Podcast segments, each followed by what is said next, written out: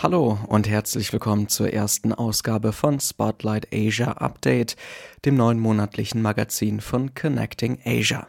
Wir sind ein Teil von Polis 180, einem Grassroot Think Tank für Europa und Außenpolitik und haben das Programm gegründet, um einen jungen Diskurs zu politischen, wirtschaftlichen und kulturellen Themen der asiatisch-pazifischen Region anzuregen. Mein Name ist Lars Feyen. Schön, dass ihr mit dabei seid. Das ist die erste Ausgabe vom Spotlight Asia Update. In diesem neuen Format wollen wir zwei Dinge auf einmal tun. Einmal euch die aktuellen Entwicklungen im Indo-Pazifik näher einordnen in kurzen Nachrichtenmeldungen, die den Monat reflektieren. Und außerdem wollen wir euch einen Einblick in unsere Arbeit geben. Denn bei uns im Programmbereich Connecting Asia passiert eine ganze Menge auch hinter den Kulissen. Neben dem Podcast, den ihr natürlich überall findet, dort wo es Podcasts gibt, haben wir auch eine ganze Menge andere Sachen, die wir produzieren und veröffentlichen. Unter anderem gibt es Artikel, die im Blog von Polis 180 erscheinen. Wir sind an vielen Publikationen beteiligt und wir führen Veranstaltungen durch mit spannenden Gästen zu aktuellen Themen. Außerdem gibt es auch regelmäßig offene Programmtreffen, zu denen alle Interessierten herzlich eingeladen sind. Heute geht es um unseren Buchclub, der sich im Januar mit Feminismus in Südkorea beschäftigt hat. Doch zuerst die Schlagzeilen des Monats aus dem Indo-Pazifik. In Südkorea bereitet sich alles auf die Präsidentschaftswahlen am 9. März vor. Dabei hat es in den letzten Wochen einige nennenswerte Entwicklungen gegeben. Unter anderem hat der linksliberale Amtsinhaber Moon Jae-in seine präsidialen Amtsbefugnisse wahrgenommen und seine Vorgängerin, die konservative Ex-Präsidentin Park Geun-hye, begnadigt. Park wurde nach Massenprotesten Anfang 2017 ihres Amtes enthoben und zu einer 20-jährigen Haftstrafe verurteilt. Unter anderem hatte eine persönliche Vertraute von Park finanzielle Zuwendungen von Privatfirmen wie Samsung erhalten, mit dem Hinweis auf ihre Verbindungen zur Präsidentin dass Moon nur etwa drei Monate vor der Wahl eine Vertreterin der politischen Opposition begnadigt hat, überraschte viele Beobachterinnen und Beobachter. Doch der Schritt scheint sich auszuzahlen. Moon ist in seiner Amtszeit begrenzt, aber der Präsidentschaftskandidat von Moons demokratischer Partei, Lee Jae-myung, konnte in den letzten Wochen in Umfragen aufholen und befindet sich nun in einem Kopf-an-Kopf-Rennen mit dem konservativen Bewerber Yoon Suk-yeol. Die Begnadigung von Ex-Präsidentin Park Tag sei, so Moon, ein Zeichen nationaler Versöhnung. Eine Mehrheit der Wählerschaft scheint ihm auch zuzustimmen, Moon könnte auch ganz persönliche Motive haben. Schließlich sind zahlreiche ehemalige Politiker und Ex-Präsidenten in Südkorea wegen Korruption zu langen Haftstrafen verurteilt worden. Moon wolle, so einige ExpertInnen, seinem politischen Lager vor den Wahlen helfen und gleichzeitig die Zerrissenheit der konservativen Partei offenlegen. Außerdem strebt noch Präsident Moon weiterhin einen formellen Friedensvertrag mit Pyongyang an. Nord- und Südkorea befinden sich seit dem Krieg von 1953 1953 weiterhin offiziell im Krieg. Südkorea ist nicht das einzige Land in der Region, in dem dieses Jahr gewählt wird. Auch auf den Philippinen wählt man im Mai dieses Jahres ein neues Staatsoberhaupt. Der Präsident Rodrigo Duterte, der vor allem durch seine kontroverse Drogenpolitik international für Aufmerksamkeit sorgte, kann nach einer Amtszeit nicht erneut antreten. Er hinterlässt ein Land, in dem sich die Arbeitsbedingungen für Journalistinnen und Journalisten in den letzten Jahren verschlechtert haben. Angeblich Drogenabhängige wurden vom Präsidenten praktisch für vogelfrei erklärt. So sind laut Human Rights Watch mit Berufung auf philippinische NGOs zwischen 8000 und 30.000 Menschen von der Polizei seit 2016 ermordet worden. Der Internationale Strafgerichtshof hatte zwischenzeitlich Ermittlungen gegen die Philippinen wegen Verbrechens gegen die Menschlichkeit eingeleitet. Die katholische Kirche, die einen großen Einfluss auf die Öffentlichkeit in dem tiefchristlichen Land hat, verurteilte Duterte während seiner Amtszeit immer wieder scharf. Wer auf Duterte folgen wird, ist noch offen. In den Umfragen liegt derzeit Ferdinand Marcos Junior, genannt Bongbong, jedoch deutlich vorne. Marcos ist der Sohn des ehemaligen Militärdiktators Ferdinand Marcos. Als Kandidatin für den Posten der Vizepräsidentin ist weiterhin Sarah Duterte im Rennen. Sie ist die Tochter des jetzigen Staatsoberhaupts. Trotz des anhaltend schwierigen Klimas zwischen den USA und der Volksrepublik China konnte man sich zumindest auf internationaler Ebene auf etwas einigen. Zusammen mit den übrigen ständigen Mitgliedern des UN-Sicherheitsrats hat man ein gemeinsames Kommuniqué veröffentlicht, das dem Krieg mit nuklearen Waffen abschwören soll. Auch wenn die Länder bestätigten, dass ein Krieg mit Atomwaffen nicht gewonnen werden könne und deshalb nicht geführt werden dürfe, wolle man die vorhandenen Arsenale jedoch weiterhin behalten. Taiwans diplomatische Realität ist von ständigen Überraschungen geprägt. So musste man im Dezember zwar mit Nicaragua einen weiteren diplomatischen Verbündeten an Festlandchina abtreten, jedoch hat man mit Litauen zumindest einen inoffiziellen Verbündeten innerhalb der EU gewonnen. In der litauischen Hauptstadt Vilnius wurde im Dezember eine Quasi-Botschaft Taiwans eröffnet, eine Entwicklung, die in Peking vor allem auch wegen des offiziellen Namens des Verbindungsbüros für Verstimmung sorgte. Doch Litauen, bereits vorher skeptisch gegenüber den chinesischen Aktivitäten in Osteuropa, scheint standhaft zu bleiben. Zur Unterstützung hatte die taiwanische Regierung zuletzt Investitionen in dem baltischen Land von bis zu 200 Millionen Euro angekündigt. Damit könnte theoretisch eine Halbleiterindustrie in Litauen aufgebaut werden. Taiwan und vor allem das Unternehmen TSMC waren 2021 für die Produktion von 63 Prozent der weltweit hergestellten Mikrochips verantwortlich. Eine Gruppe von ausländischen Studierenden hat am 6. Januar in Tokio dem japanischen Außenministerium eine Petition mit 12.000 Unterschriften überreicht. Die Forderung, die erneute Möglichkeit zur Einreise für auswärtige Bewohnerinnen und Bewohner Japans. Für sie ist die Einreise derzeit auch bei einem vorliegenden Visum in vielen Fällen nicht möglich.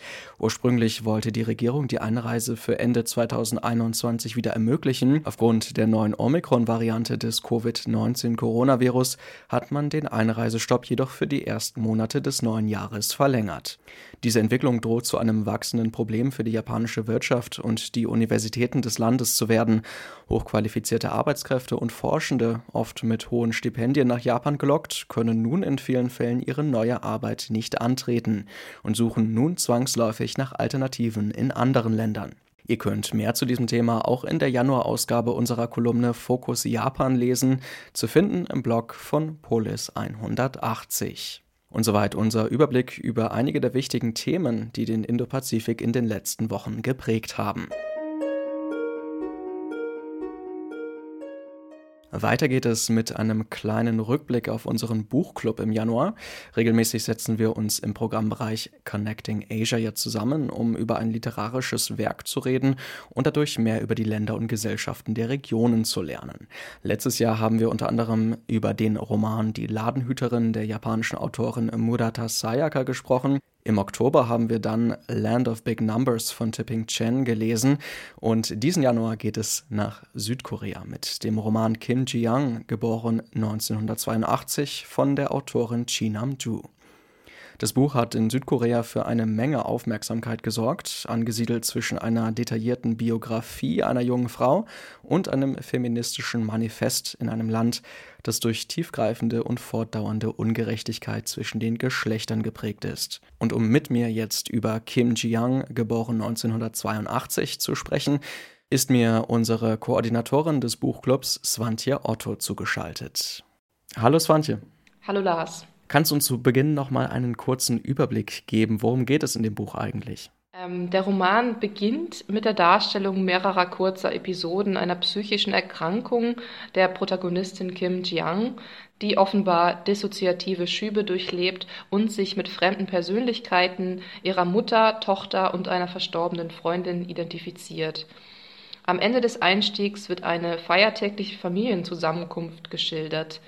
Dies alles geschieht aus der Sicht einer anscheinend auktorialen Erzählinstanz, deren Identität sich erst ganz am Ende des Romans offenbart. Die ersten Szenen sind Schlüsselsituationen, auf die der Roman später teilweise Bezug nimmt und die bereits eine Reihe an Kriterien der hauptsächlich anhand Kim Ji-youngs Biografie entworfenen Kritik der Geschlechterordnung Südkoreas aufzeigen oder andeuten Soweit dargelegt begegnen soziale Bezugspersonen Kim Ji-youngs ihren Verhaltensänderungen mit Sorge, Angst, Unverständnis, Wut, Scham und Ignoranz. Die sensible und fantasiebegabte Protagonistin erlebt durch ihre sozialen Umfelder von Kindesbeinen an einen Mangel an Wertschätzung ihrer Persönlichkeit und ihrer Leistung, der auf ihr Geschlecht zurückzuführen ist.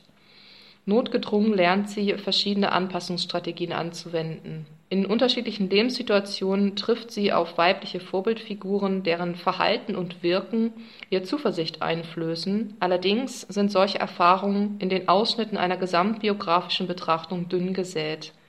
Zunächst schildert der Roman Teile der frühen Kindheit Kim Ji-youngs, dann ihre Schulzeiten auf Grund und Mittelschule und Gymnasium, ihr Studium, schließlich den Berufseinstieg und Ausstieg in einer mittelständischen Firma im Bereich Public Relations und Marketing sowie Heirat und Familiengründung. Dabei werden Übergänge zwischen verschiedenen Lebensphasen, wie zum Beispiel der Übergang vom Mädchen zur Frau mit Einsätzen der Menstruation, als krisenhaft und teilweise als traumatisch beschrieben. Damit geht wachsender sozialer und emotionaler Druck einher. Das klingt jetzt ja schon sehr komplex, diese ganze Thematik, die du uns gerade beschrieben hast, diese ausführliche biografische Darstellung einer Frau, einer jungen Frau. Ähm, aber wie kompakt ist das Ganze eigentlich in diesem doch recht kurzen Roman eigentlich gefasst? Wie zugänglich ist das für den unbedarften Leser oder die unbedarfte Leserin? Also gerade für Personen, die sich noch gar nicht mit der Thematik auseinandergesetzt haben, ist das eigentlich, also mit der Thematik an, an sich Feminismus und dann Feminismus im äh, asiatischen Kontext, ist das Buch sehr zugänglich. Also stilistisch ist es ein einfacher Einstieg. Es geht quasi medias in res und man wird äh, an die Hand genommen und begleitet eben diese Protagonistin in bestimmten Episoden ihres Lebens oder in Episoden des Lebens ihrer weiblichen, vornehmlich Verwandten. Und ähm, daher ist der Zugang, ja, es ist ein einfacher Zugang und der Roman ist sprachlich nicht besonders herausfordernd, was, ein, was als ein Pluspunkt gelten muss. Ja, das ist ja schon mal ganz gut, so äh, sprachlich, also auf jeden Fall zugänglich. Aber es gibt ja doch noch einige formale Besonderheiten, auf die man zu sprechen kommen kann. Ja, eine formale Besonderheit, vor allen Dingen, die, die gleich äh, ins, auch ins Auge sticht, äh, sind Fußnoten. Es gibt einen Fußnotenbereich im, in diesem Roman. Und zwar wird teilweise die feministische Argumentation mit Verweisen auf journalistische Beiträge und wissenschaftliche Studien gestützt. Und ja, wir haben so eine Art Irritation des Leseflusses und gleichzeitig permanent die ja auch irritierende Frage, warum diese Fußnoten vorhanden sind. Und das ist relativ spannend, äh, auch für den Leser. Vielleicht ist es für LeserInnen, die sonst lieber Sachbeiträge lesen oder Sachtexte lesen, auch eine Erleichterung. Das heißt, wir haben ja eine Doppelfunktion, mindestens eine Doppelfunktion dieser äh, stilistischen Besonderheit, dieser formalen Besonderheit und ähm, auch darum ist der Roman besonders und sehr zu empfehlen. Ja, durchaus spannend, diese Vermischung zwischen Fiktion und Realität, die da so ein bisschen durchkommt, hatte ich so auch das Gefühl beim Lesen. Was war denn eigentlich so das Fazit, das wir im Buchclub dazu gefunden haben zu diesem Buch? Vorweg zu nennen sind Meinungen äh, von Leserinnen des Buchclubs, die ähm, ähnliche Erfahrungen gemacht haben wie, die Protagonistin, ähm, nun nicht im südkoreanischen Kontext, sondern in ihrem Kontext in Mitteleuropa.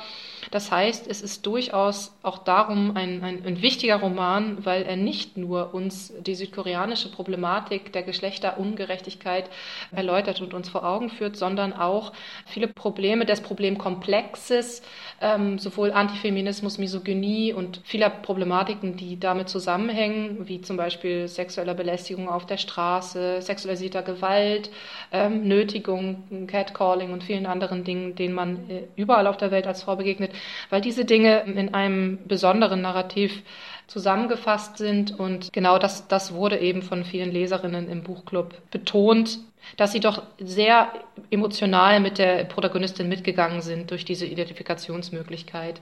Ähm, das ist allerdings nicht nur weiblichen Leserinnen so, so genannt, sondern auch viele natürlich männliche Leser haben das äh, bemerkt und das hat sie betroffen gemacht. Und das ist auf jeden Fall so, also ich kann das auch nochmal unterstützen, dass natürlich auch gerade das Ende nochmal ganz spannend ist. Also ich würde auch jedem empfehlen, auf jeden Fall bis zum letzten Absatz dieses Buch zu lesen, weil das tatsächlich sehr spannend ist.